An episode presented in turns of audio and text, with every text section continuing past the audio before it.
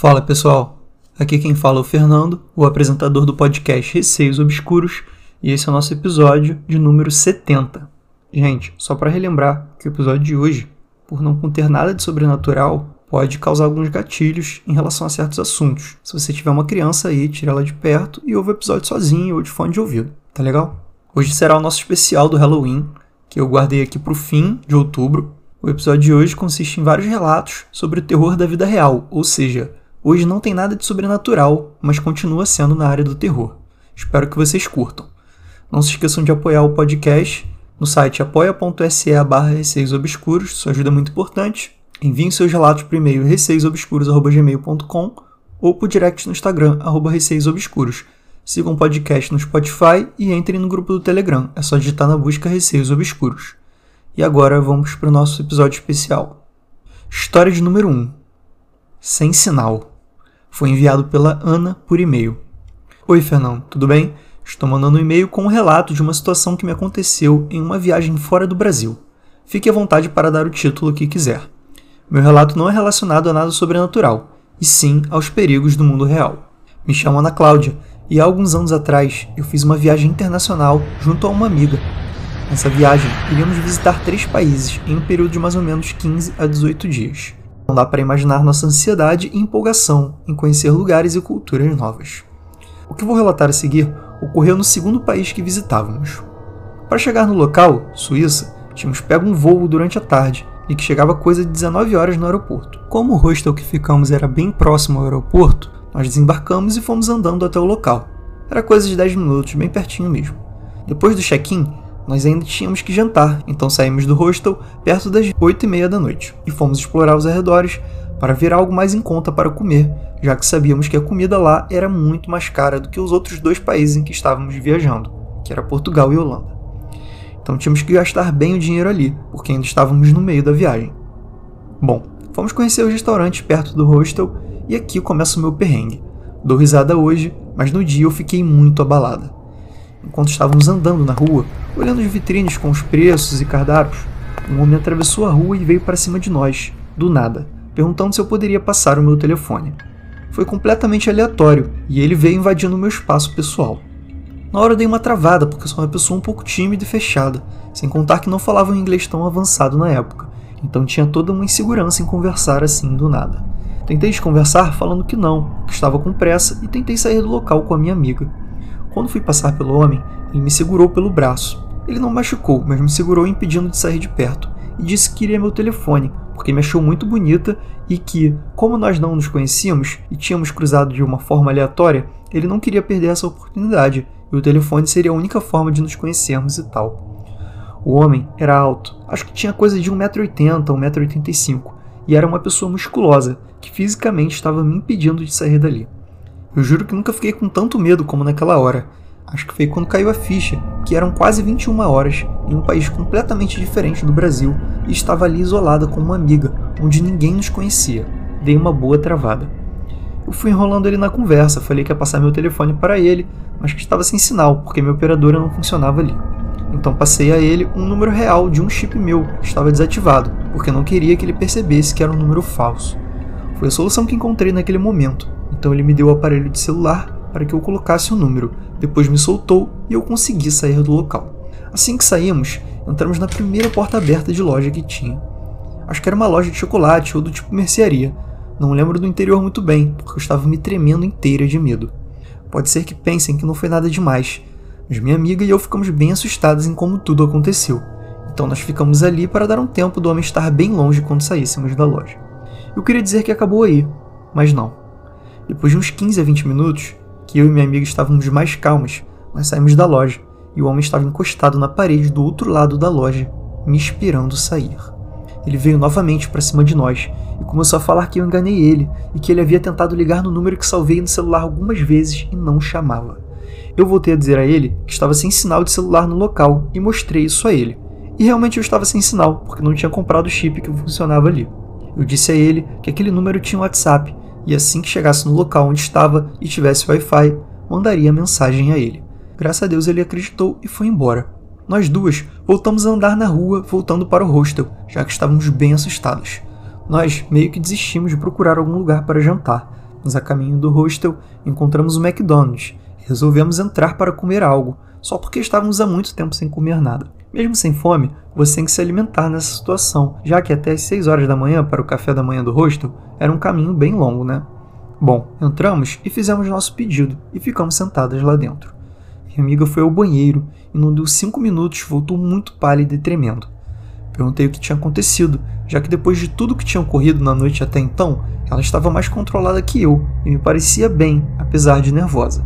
Ela me disse que quando entrou no banheiro feminino, um homem que trabalhava no local entrou atrás dela e quis encurralar ela ali, indo para cima do mesmo modo que o outro homem na rua havia feito comigo.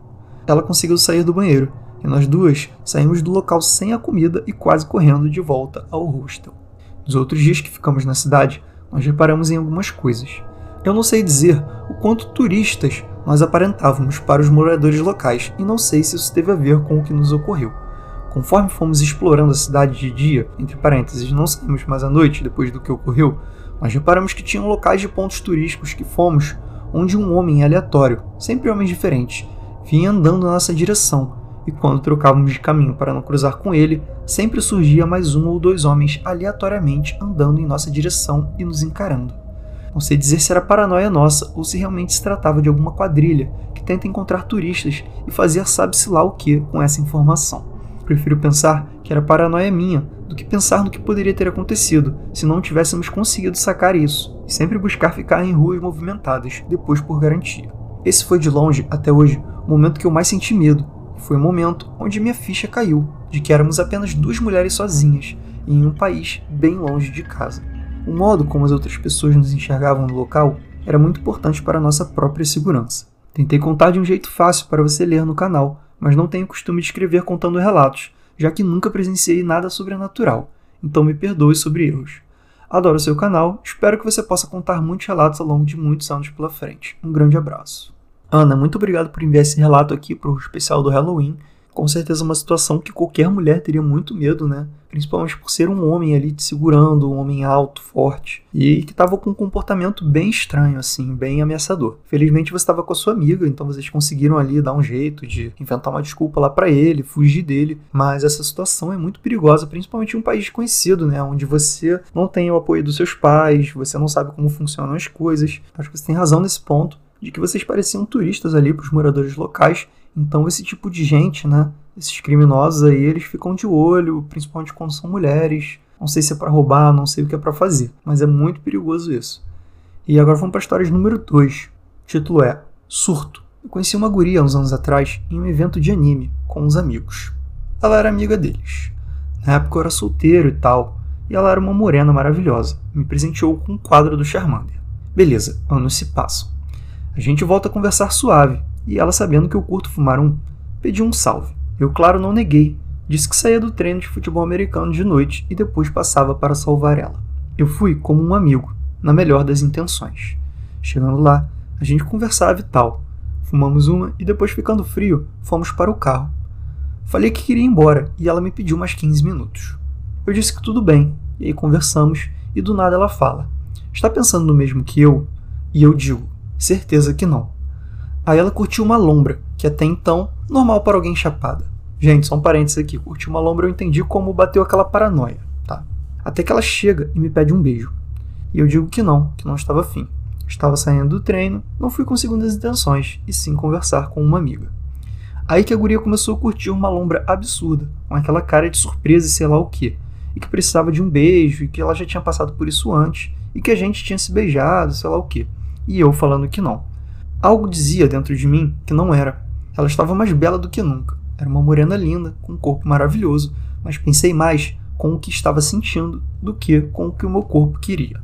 Foi quando ela começou a surtar e tentou me atacar, me puxando à força. Eu tentando ir embora e ela travando a marcha do carro.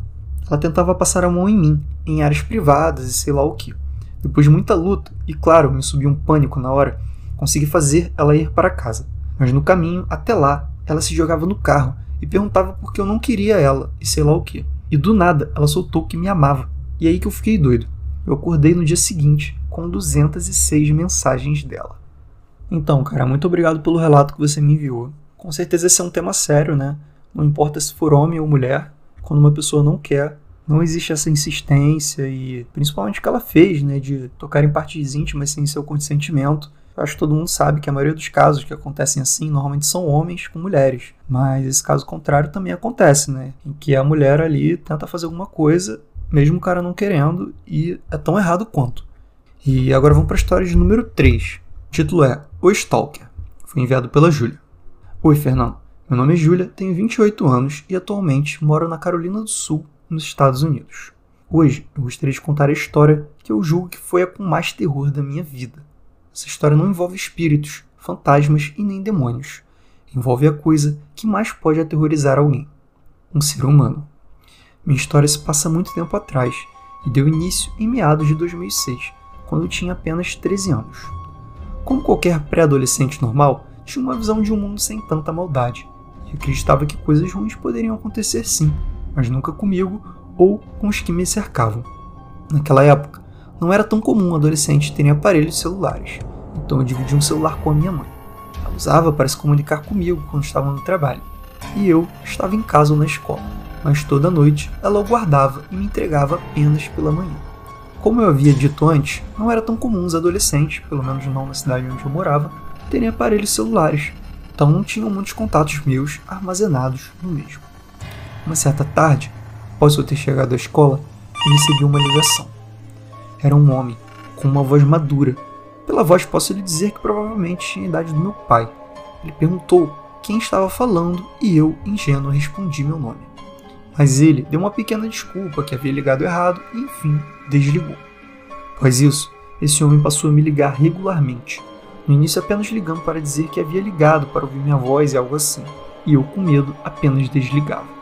Passaram-se dias e isso se repetiu, até que ele começou a me ligar enquanto eu estava em lugares aleatórios, como por exemplo na escola, e ele dizia que estava me observando e dizia que eu estava bonita.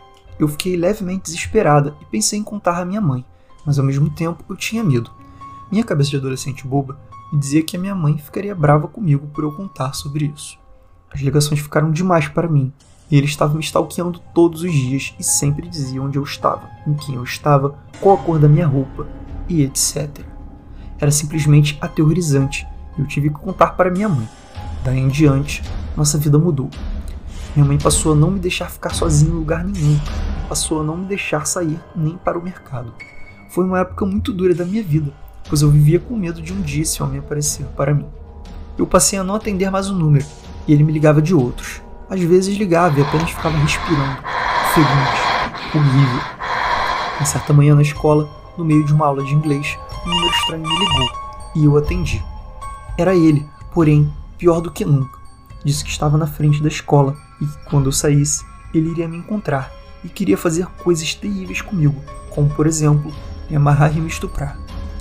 Imagina só a minha cabeça. Eu fiquei trêmulo e não conseguia dizer nada. Respirei fundo e decidi contar à minha professora, que imediatamente me levou até a nossa supervisora. Quando eu estava na sala dela, ele me ligou novamente e minha supervisora pediu para atender. Então eu lhe dei o telefone e você não vai acreditar o que ele disse a ela. Ele começou a flertar com ela, elogiando a voz e tudo mais. O cara era extremamente frio. Então, ela disse a ele que eu era uma garota de apenas 13 anos e que era antiético ele ficar me ligando. Enfim, ele desligou o telefone. A minha supervisora ligou para minha mãe vir me buscar e de lá fomos direto para a delegacia. Naquela época, acho que não tinha uma delegacia específica para mulheres. Me perdoe se estou enganada, mas o que aconteceu lá foi bem triste. Ao entrar lá, a delegada pediu para falar sozinha comigo e começou a me fazer várias perguntas. Parecia que ela queria que eu assumisse que o homem que me ligava era meu namorado e que, por eu ser nova, estava fazendo tudo isso para não ter que contar para minha mãe. Não importava para ela toda a minha história, não importou o medo que eu estava sentindo. Saímos de lá sem que nada fosse resolvido e meu sentimento era de medo, indignação. Era como se não existisse proteção. Foi um sentimento horrível. Depois disso, a única coisa que eu pude fazer foi não sair de casa para canto nenhum além da escola e não atender mais nenhuma ligação. Afinal, não tinha nada além disso para ser feito. Foi bem complicado, mas graças a Deus, depois de vários meses, ele desistiu de ligar. Sabe qual é o terror dessa história? Nós nunca descobrimos quem ele era e quem mais poderia nos ajudar, que era a polícia, virou as costas para nós. Enfim, até hoje, quando lembro dessa história, sinto a sensação de medo e desamparo, mas graças a Deus eu estou bem longe daquela cidade. É isso, gente. Obrigado por me ouvir. O maior terror é aquele que se vive fora do sobrenatural. Júlia, obrigado por compartilhar aqui a sua história conosco. É uma história pesadíssima, que não só envolve pessoas obsessivas, né? Como esse cara, que stalkeiam, que ficam seguindo, que ficam ali sem se identificar, né? Perseguindo a pessoa, ligando e observando, né? Porque, pelo que ele disse, ele sabia com quem você andava, onde você estava, qual era a sua roupa. Então, sem dúvida, foi um relato muito, muito, muito pesado. Pelo que você falou, que ele era um homem com uma voz madura, né? Mais ou menos da idade do seu pai, com certeza era um cara que era pedófilo e que possivelmente fazia isso com mais crianças além de você, né? O certo nessa situação é sempre avisar para os pais e para a polícia, né? Por mais que no momento haja essa vergonha, né, que você falou, que você sentia, aquela coisa de adolescente, mas o certo é falar sempre com o responsável, com o adulto e levar essa situação às autoridades. Felizmente essa história acabou bem, ele nunca apareceu. E dá muito medo mesmo não saber quem ele era, né? Porque Principalmente se tivessem descoberto quem ele era, poderiam prender esse cara, né? Que lugar de um cara desse é atrás das grades. Bom, gente, esse foi o episódio de hoje. Espero que tenham curtido a temática. Se curtirem e tiverem uma história parecida, podem continuar me enviando. Se o episódio fizer sucesso e vocês gostarem, eu posso continuar fazendo episódios nesse estilo sobre um terror que não envolva nada de sobrenatural. E eventualmente eu vou estar postando aí no podcast em algum momento. Lembrando sempre que o apoio de vocês é muito importante no site apoia.se barra obscuros. Lá vocês podem apoiar o podcast com um valor mensal e estarem contribuindo para o crescimento do mesmo. Acessem o site apoia.se barra obscuros caso queiram contribuir. Se quiserem enviar os seus relatos, o e-mail é receiosobscuros.gmail.com ou por direct no Instagram, arroba receiosobscuros. Um beijo a todos e até o próximo episódio.